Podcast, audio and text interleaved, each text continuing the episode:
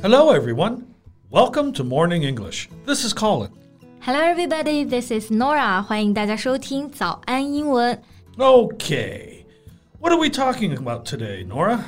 嗯，最近的热点事件真的太多了，我觉得大家差点就把一个人给忘了，and he is 林生斌。相信大家应该对这个名字啊都不陌生。yeah, he is the one who lost his three children and wife in a fire deliberately started by the family's live-in nanny. i remember the entire nation sympathized with Lin Shengbin in 2017. Yeah. 他可以说是失去了最亲近的亲人们。当时听到这个消息的时候啊，大家都非常的同情他。那么这里呢，同情我们就可以用到一个单词 sympathize with someone。 Right. Um, if you sympathize with someone, you feel sorry for them and and you show that you understand their feelings. 对，但是这个事情呢，之后有了一些 surprising twists，就是很多反转呀、 Yeah. So, first he recently posted on Weibo to tell the public that he had started a new family and had fathered another baby. 是的，他在微博上呢就说他已经组建了新家庭，这个就让很多网友觉得受到了欺骗，因为前两年他其实就一直在营造着一个苦情的人设。 Right. So many people believed he had leveraged people's sympathy to promote himself and his business. 那这个地方有一个单词 leverage，指的就是 take advantage of，利用的意思。 Yeah. And to leverage is usually to use something to maximum advantage. 嗯，就是指的最大限度的使用。那用到这个单词呢，其实是因为这两年他一直在抖音有直播，然后他也创立了这个童装公司啊， 利用粉丝的同情，真的赚了不少的钱。Right.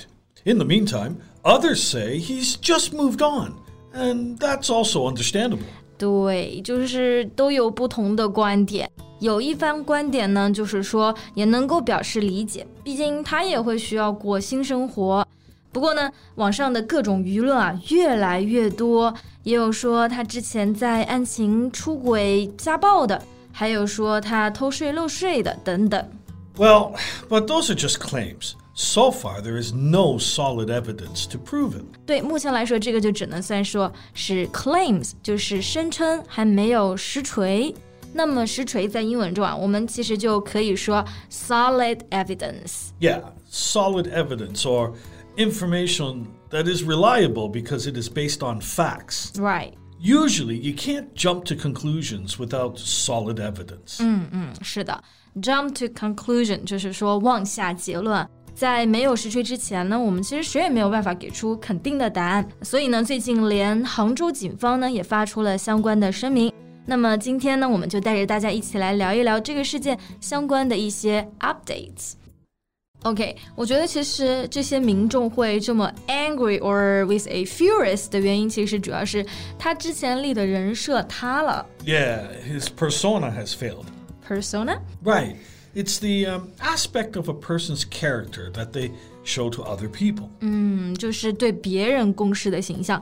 so, for example, Lin's public persona is a family man who's still in deep love with his past wife and children. But the latest interview with Zhu's parents revealed that he might have cheated on his past wife and used domestic violence on her. 对最新的采访，关于这个朱小正的父母呢，就表示他们的女儿其实生前被家暴过，she faced domestic violence。然后林呢，其实在那之前就出轨了，所以我们说人设塌了嘛，it failed or collapsed。Yeah, and then the public opinion went further south. Public opinion 这个其实就是指的公众的舆论呢、 Right. The opinions that people in society have about an issue. 嗯，就像媒体呢，会对舆论有很大的影响。 Exactly. So we can say the media has a powerful influence on public opinion. 哎，刚刚其实我们还有说到一个表达啊，就是说舆论 go further south， 向南边走了。What does it mean exactly? Well, you, you know, when you use a compass, north is up and south is down. yeah， So if something goes south, it deteriorates or declines. In other words, it gets worse. 啊，就是说的恶化。 所以刚刚用到的这个语境就是在说这个事件在持续发酵了。那网上关于零的这个言论呢，最近我也看到各种各样的谣言啊。 People are starting to spread rumors。有一个就是说他其实也参与了之前的这个纵火案。Yeah, I've heard many rumors, but the police said they had finished a comprehensive and careful reinvestigation of the case and haven't found any evidence. 没错，reinvestigation 就是在 re 的前缀上呢，再加上一个 investigation，表示重新调查。 针对这种网上的谣言啊，警方已经进行了再次的调查，但是真的没有发现任何的证据。That's right.